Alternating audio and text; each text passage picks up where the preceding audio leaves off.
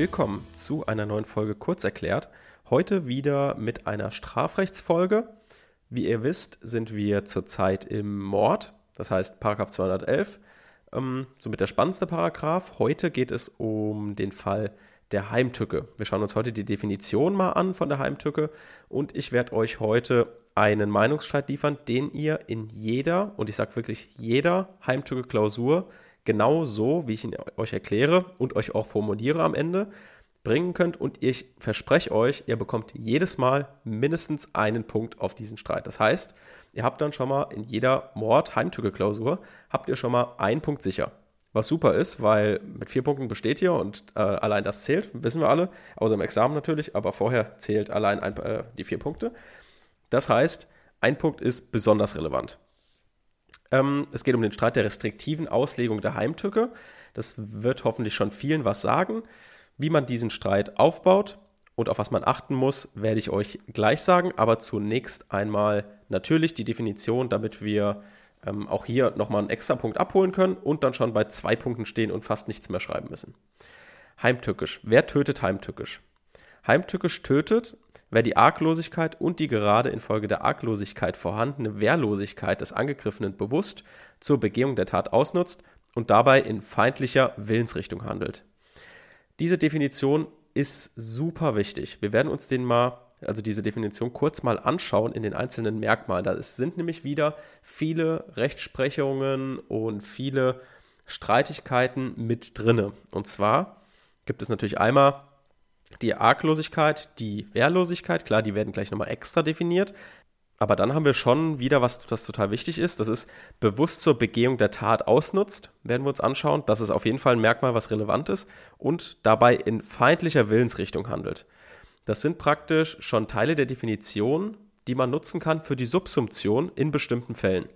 Welche Fälle das sind, werden wir uns natürlich in Ruhe anschauen. So, arglos. Wer ist arglos? Arglos ist, wer sich zur Zeit des Beginns der Tötungshandlung keines Angriffs von Seiten des Täters versieht. Die Wehrlosigkeit resultiert beim Heimtückemord aus der gerade aufgrund von Arglosigkeit eingeschränkten oder ausgeschlossenen Verteidigungsmöglichkeit. Arg und Wehrlosigkeit müssen zwingend kumulativ vorliegen. So, das ist praktisch eine riesige Definition, die euch bestimmt auch mal einen halben Punkt bringt. Also das könnt ihr immer, wenn Heimtücke drankommt, könnt ihr immer ähm, diese Definition hintereinander abspulen und da habt ihr schon mal viel gewonnen.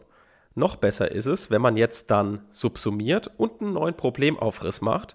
Und zwar jedes Mal den gleichen Problemaufriss. Das heißt, diesen Meinungsstreit, da kommt wirklich das klassische Strafrecht zum Zuge. Ihr lernt einfach einen Meinungsstreit komplett auswendig, Satz für Satz und prägt euch den ein und könnt praktisch eine ganze Seite wenn ein Heimtückefall drankommt, einfach aus dem Gedächtnis abschreiben. Ihr müsst nichts lernen, ihr müsst nichts verstehen. Natürlich wollen wir jetzt hier natürlich schon verstehen, warum gibt es jetzt diesen Streit, um was geht es hier genau. Und zwar geht es darum, dass man überlegt hat, hm, in bestimmten Fällen, ob das Mordmerkmal der Heimtücke nicht zu krass ist. Weil wir wissen ja, Mordmerkmale machen den Totschlag zu einer lebenslangen Freiheitsstrafe. Also der Mord ist praktisch ich sage extra praktisch, weil es natürlich auch einen Streit gibt, ist natürlich der Totschlag mit Mordmerkmalen. Und gerade diese Mordmerkmale machen den Totschlag zu einem ganz besonders schlimmen Totschlag, der eben im Rahmen von 211 mit lebenslanger Freiheitsstrafe bestraft wird. Und man kann eben hier nicht irgendwie jemanden für weniger bestrafen. Grundsätzlich ist es so, dass lebenslang lebenslang bedeutet. Das heißt mindestens 15 Jahre. Und Daraus resultiert so ein bisschen der Streit, weil es natürlich immer Fälle gibt, wie wir ja auch schon das letzte Mal angedeutet haben, die irgendwie minder schwer sind und vielleicht irgendwie nicht so bestraft werden sollten wie andere Morde. Und das geht im Haram der Heimtücke insbesondere um die Fälle, wo eine überraschende Tötung zu, immer zu einem Mord führt, weil eine überraschende Tötung, da liegen die Voraussetzungen der Heimtücke in der Regel vor. Und deswegen muss man sich halt fragen, ja, jede überraschende Tötung, ist das sinnvoll, dass man da je, also jemanden immer dann als Mörder bestraft? Und weiterer Hintergrund sind solche Fälle wie die Haustyrannenfälle, also eine Frau wird von ihrem Ehemann, natürlich geht es auch andersrum, aber dieser Fall resultiert natürlich aus genau diesem, aus dieser Situation, dass der Ehemann die Ehefrau jahrelang misshandelt, vergewaltigt und ähm, immer wieder verprügelt, was auch immer. Und die Frau hat dieses Drohszenario, baut sich um sie auf über mehrere Jahre. Und dann geht sie halt zu ihrem Mann, der gerade schläft und ersticht ihn im Schlaf. So, da kann man natürlich erstmal sagen, ja, man darf natürlich keine Selbstjustiz und man darf natürlich niemanden ermorden, aber man kann sie natürlich auch irgendwie zu, sage ich mal, 100% verstehen. So, ja klar. Ähm, und da müsste man natürlich, natürlich das Gesetz ganz normal anwenden und da muss man sagen, ja gut, Schlafende sind ähm, arg und wehrlos, so, die hat ihn erstochen, zack aus, also wegen Mord äh, wird sie bestraft. Ist das irgendwie fair? So, aus diesem Hintergedanken resultiert dieser Streit. Und da gibt es halt, gibt's halt zwei Meinungen zu. Die eine Meinung sagt, ja, wir brauchen eine restriktive Auslegung der Heimtücke. Was heißt jetzt restriktive Auslegung? Eine restriktive Auslegung ist die einschränkende Auslegung. Also man wendet die, das Mordmerkmal der Heimtücke nicht auf jeden Fall an, sondern schränkt dieses Merkmal noch um eine weitere Voraussetzung zum Beispiel ein. Das ist das Gegenteil der Analogie. Wenn man eine Norm analog anwendet, natürlich nicht im Strafrecht, aber zum Beispiel im Zivilrecht, dann erweitert man diese Norm auf weitere Anwendungsfälle. So, also wir versuchen zu überlegen mit dieser einen Meinung, ja, das Mordmerkmal der Heimtücke muss irgendwie eingeschränkt werden. Und hier gibt es noch eine Einschränkung, die dann entwickelt wurde, und diese Einschränkung ist der besonders verwerfliche Vertrauensbruch. Also hat man gesagt, gut, wir brauchen noch eine weitere Voraussetzung im Rahmen der Heimtücke, nämlich die, dass der Täter besonders verwerflich ein, Vertrauenspro ein Vertrauen missbraucht hat. Was man dieser Auslegung zugutehalten muss, ist, dass es eben die, das Mordmerkmal der Heimtücke auf einen besondere verwerflich, auf einen besonderen verwerflichen Bereich begrenzt, was ja eigentlich auch die Überlegung war, warum man jetzt eine restriktive Auslegung vornimmt. Dagegen spricht jetzt aber natürlich, ja, was heißt denn jetzt Vertrauen? Also dieser Begriff des Vertrauens ist sehr, sehr vage. Und das Hauptargument gegen die restriktive Auslegung ist eigentlich, dass die Heimtücke ja gerade denjenigen bestrafen soll, der ja auch irgendwie überraschend tötet. Also insbesondere den Heckenschützen, den Meuchelmörder. Der würde eben hier nicht bestraft werden, weil hier gar keine Vertrauensbeziehung zwischen Mörder und Opfer besteht. Hm? Das ist also das größte Gegenargument gegen diese Meinung. Letztendlich macht es die Rechtsprechung so, dass sie im Rahmen der Rechtsfolge nach 49 Absatz 1 Nummer 1 die Strafe analog mildert. Das heißt, sie nimmt 49 Absatz 1 Nummer 1 analog und mildert die Strafe dann nachträglich noch ein bisschen ab. Das ist natürlich sozusagen der letzte Ausweg. Also da muss man natürlich vorher alle anderen Möglichkeiten einer Strafmilderung vorher prüfen. Wenn da nichts zu finden ist, kann man mit der Rechtsfolgenlösung sagen, okay, dann mildern wir die Strafe am Ende ein bisschen. Was aber natürlich auch heißt, dass Heimtücke grundsätzlich immer vorliegt. Also auch wenn, wenn man denkt, ah, das ist jetzt irgendwie unfair mit unseren Gedanken von am Anfang. Und da wir hier der herrschenden Meinung folgen, also dem BGH mit der Rechtsfolgenlösung, sagen wir auch im Umkehrschluss, dieser besonders verwerfliche Vertrauensbruch ist abzulehnen. Das, wir machen, beschränken also das Mordmerkmal der Heimtücke nicht ein, sondern sagen im Ergebnis eigentlich immer, okay, Heimtücke liegt vor. Den Streit müssen wir aber natürlich trotzdem führen. Und hier gibt es zwei Sachen, die ganz wichtig sind zu beachten. Und zwar, diesen Streit führt ihr natürlich immer, aber zuerst müsst ihr alles sauber definieren und subsumieren. Und dann werft ihr erst die Frage auf, ob das ähm, Merkmal der Heimtücke restriktiv ausgelegt werden muss. Und dafür habe ich jetzt für euch ein Formulierungsbeispiel, wo wir uns das mal in einem Klausurenbaustein angucken. Und zwar heißt es hier, also ihr habt erst die Tötung des E festgestellt und dann Verwirklichung des objektiven Mordmerkmals Heimtücke. Da fragt ihr euch zunächst, ob der X heimtückisch getötet hat. Fraglich ist, wann die Tötung eines Menschen heimtückisch ist, im Sinne von 211. Heimtückisch handelt, wer in feindseliger Willensrichtung die Arg- und Wehrlosigkeit des Opfers bewusst zur Tötung ausnutzen will.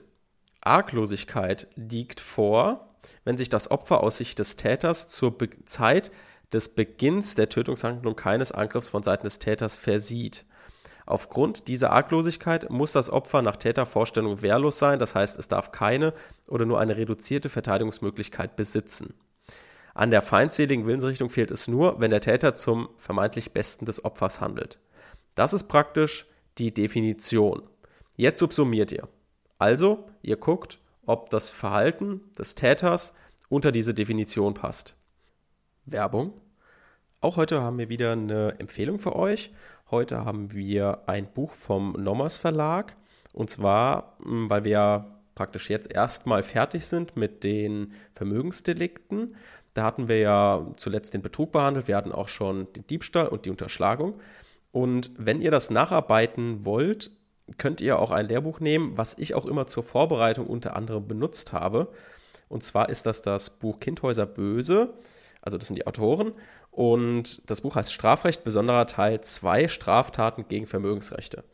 Da habe ich mich immer mit drauf vorbereitet, weil ich das eigentlich ganz gut fand. Es war gut ausgearbeitet, war vor allem schön strukturiert, also nach Paragraphen und ähm, zusätzlich natürlich nach Randnummern. Und dadurch, dass es halt nach Paragraphen sortiert ist, hat man da sehr schnell einen guten Überblick gehabt. Es ist vielleicht auch für Leute im Schwerpunkt ähm, ziemlich sinnvoll, weil das hat auch Kriminolo kriminologische Bezüge. Also wenn man zum Beispiel ein Schwerpunktfach Kriminologie hat, ist das auch auf jeden Fall sinnvoll und generell auch zum Teil sehr auf den Schwerpunktbereich ausgelegt. Ähm, weil dort natürlich der Pflichtstoff einerseits ist, aber natürlich auch mit, ähm, noch mit zusätzlichen Delikten, ähm, die man so jetzt im Pflichtstoff jetzt eigentlich nicht hat. Das heißt, es ist auf beides so ein bisschen ausgelegt, Grundstudium und auch Schwerpunkt. Also das kann ich euch auf jeden Fall sehr empfehlen. Ist jetzt auch in der neuesten Auflage, in der zwölften Auflage erhältlich und hat so knapp 500 Seiten, also auch sehr umfassend. Werbung Ende. Gehen wir jetzt mal davon aus, es passt grundsätzlich drunter, also Heimtücke würde vorliegen. Und dann werft ihr das Problem auf. Und zwar ein bisschen smart. Also nicht einfach fraglich ist hier wieder mit so einem blöden Satz, den haben wir ja oben schon genannt. Sondern es geht vielmehr jetzt darum, das ein bisschen elegant einzuleiten, indem man vielleicht sagt, allerdings birgt die dargestellte Definition der Heimtücke die Gefahr, dass jede für das Opfer plötzliche oder überraschende Tötung schon ein, äh, das Mordmerkmal der Heimtücke verwirklicht. Damit droht der Mord nach 211 zum Normalfall der vorsätzlichen Tötungsdelikte zu werden. Dies ist nicht nur deshalb problematisch, weil 211 die Aufgabe hat, nur die besonders verwerflichen Tötungen zu erfassen, sondern auch deshalb, weil für den Mord die lebenslange Freiheitsstrafe zwingend angeordnet ist und damit für schuldangemessene Rechtsfolgen wenig Raum bleibt. Mordmerkmale, vor allem die Heimtücke, sind deshalb restriktiv auszulegen. Fraglich ist, wie eine solche restriktive Auslegung vorzunehmen ist. So, und jetzt kommen beide Meinungen die müsst ihr natürlich beide nennen, so wie wir es in der ein kurzerklärt Folge uns vor Augen geführt haben. Wir nehmen erst die Mindermeinung, also die Lehre von dem besonders verwerflichen Vertrauensbruch, beschreiben die, so wie ich es eben beschrieben habe. Also ähm, eine Ansicht sagt, dass für das Merkmal der Heimtücke auf der Ebene des Tatbestandes zusätzlich das Merkmal der besonders verwerfliche Vertrauensbruch hinzukommt. So, dann subsumiert ihr drunter wie wir es gelernt haben. Also gucken wir, ob unser Fall vielleicht dieses, dieses zusätzliche Merkmal schon erfüllt. Dann müssen wir später keinen Streit führen. Weil wir ja wissen, die Rechtsfolgenlösung, die jetzt gleich kommt, die kommt ja immer zu dem Ergebnis, ja, wir müssen jetzt Heimtücke erstmal bejahen, wir machen das später in den Rechtsfolgen. So, wenn ihr jetzt unter die Lehre vom besonders verwerflichen Vertrauensbruch subsumiert habt, kommt ihr zur Rechtsfolgenlösung. Die Rechtsfolgenlösung sagt eben, nee, wir machen das hier im Tatbestand der Heimtücke noch nicht, also Heimtücke liegt immer grundsätzlich vor. Ähm, und deswegen schauen wir das lieber, wenn besondere Umstände vorliegen, die eine Milderung nach 49 Absatz 1 Nummer 1 analog rechtfertigen, machen wir das eben auf der Rechtsfolgenseite. Dann subsumiert ihr, braucht ihr eigentlich nicht mehr groß subsumieren, weil damit ist ja eigentlich schon alles gesagt. Denn wir machen, wir nehmen hier grundsätzlich Heimtücke immer an. Und je nachdem, wie ihr euch oben entschieden habt, kommt ihr hier zur Stellungnahme. Und hier nehmt ihr immer eigentlich zwei Argumente. Man nimmt als Gegenargument gegen die Lehre vom Vertrauensbruch und sagt, ja, man weiß nicht genau, wie Vertrauen zu definieren ist. Jeder hat auch ein bisschen eigene Ansicht. Was bedeutet jetzt Vertrauen? Es ist einfach sehr vage formuliert. Und dann nehmt ihr natürlich noch das Hauptargument, ja, Aber wenn wir jetzt von der Lehre, der Lehre vom besonders verwerflichen Vertrauensbruch folgen, dann fallen eben unter, den, das, unter das Mordmerkmal der Heimtücke nicht die klassischen Fälle des Snipers, des Heckenschützen, des Meuchelmörders. Denn hier gab es gar keine Vertrauensbeziehung, die aufgebaut werden konnte und deswegen konnte auch keine besonders verwerfliche Vertrauens, äh, Vertrauensverbindung gebrochen werden. So, das ist dann also dieser Aufbau, den ihr einhaltet und wenn ihr das so formuliert, dann bekommt ihr immer die volle Punktzahl für diesen Teil und habt immer schon mal ein paar Punkte sicher in der Tasche. Und ich denke, das ist auf jeden Fall immer Gold wert, mal mindestens eins, zwei Punkte sicher zu haben. Ja, das war also die Erklärung von diesem Meinungsstreit. Wir haben gesehen, woher kommt der eigentlich und wir haben uns anhand der Definition gemerkt, okay, erst definieren, dann subsumieren, dann kommt erst der Streit. Und damit bis in der nächsten Woche. Tschüss.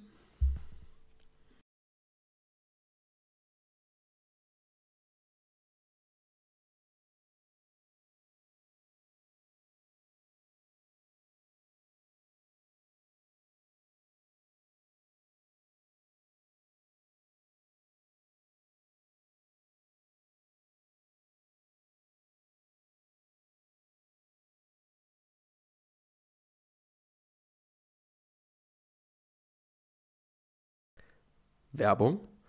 Auch heute haben wir wieder eine Empfehlung für euch. Heute haben wir ein Buch vom Nommers Verlag. Und zwar, hm, weil wir ja praktisch jetzt erstmal fertig sind mit den Vermögensdelikten. Da hatten wir ja zuletzt den Betrug behandelt. Wir hatten auch schon den Diebstahl und die Unterschlagung. Und wenn ihr das nacharbeiten wollt, könnt ihr auch ein Lehrbuch nehmen, was ich auch immer zur Vorbereitung unter anderem benutzt habe. Und zwar ist das das Buch Kindhäuser Böse also das sind die Autoren. Und das Buch heißt Strafrecht, besonderer Teil 2, Straftaten gegen Vermögensrechte. Da habe ich mich immer mit drauf vorbereitet, weil ich das eigentlich ganz gut fand. Es war gut ausgearbeitet, es war vor allem schön strukturiert, also nach Paragraphen und ähm, zusätzlich natürlich nach Randnummern. Und dadurch, dass es halt nach Paragraphen sortiert ist, hat man da sehr schnell einen guten Überblick gehabt. Es ist vielleicht auch für Leute im Schwerpunkt ähm, ziemlich sinnvoll, weil das hat auch Kriminol kriminologische Bezüge. Also wenn man zum Beispiel ein Schwerpunktfach Kriminologie hat, ist das auch auf jeden Fall sinnvoll und generell auch zum Teil sehr auf den Schwerpunktbereich ausgelegt. Ähm, weil dort natürlich der Pflichtstoff einerseits ist, aber natürlich auch mit, ähm, noch mit zusätzlichen Delikten, ähm, die man so jetzt im Pflichtstoff jetzt eigentlich nicht hat. Das heißt, es ist auf beides so ein bisschen ausgelegt, Grundstudium und auch Schwerpunkt. Also das kann ich euch auf jeden Fall sehr empfehlen. Ist jetzt auch in der neuesten Auflage, in der zwölften Auflage erhältlich und hat so knapp 500 Seiten, also auch sehr umfassend. Werbung Ende.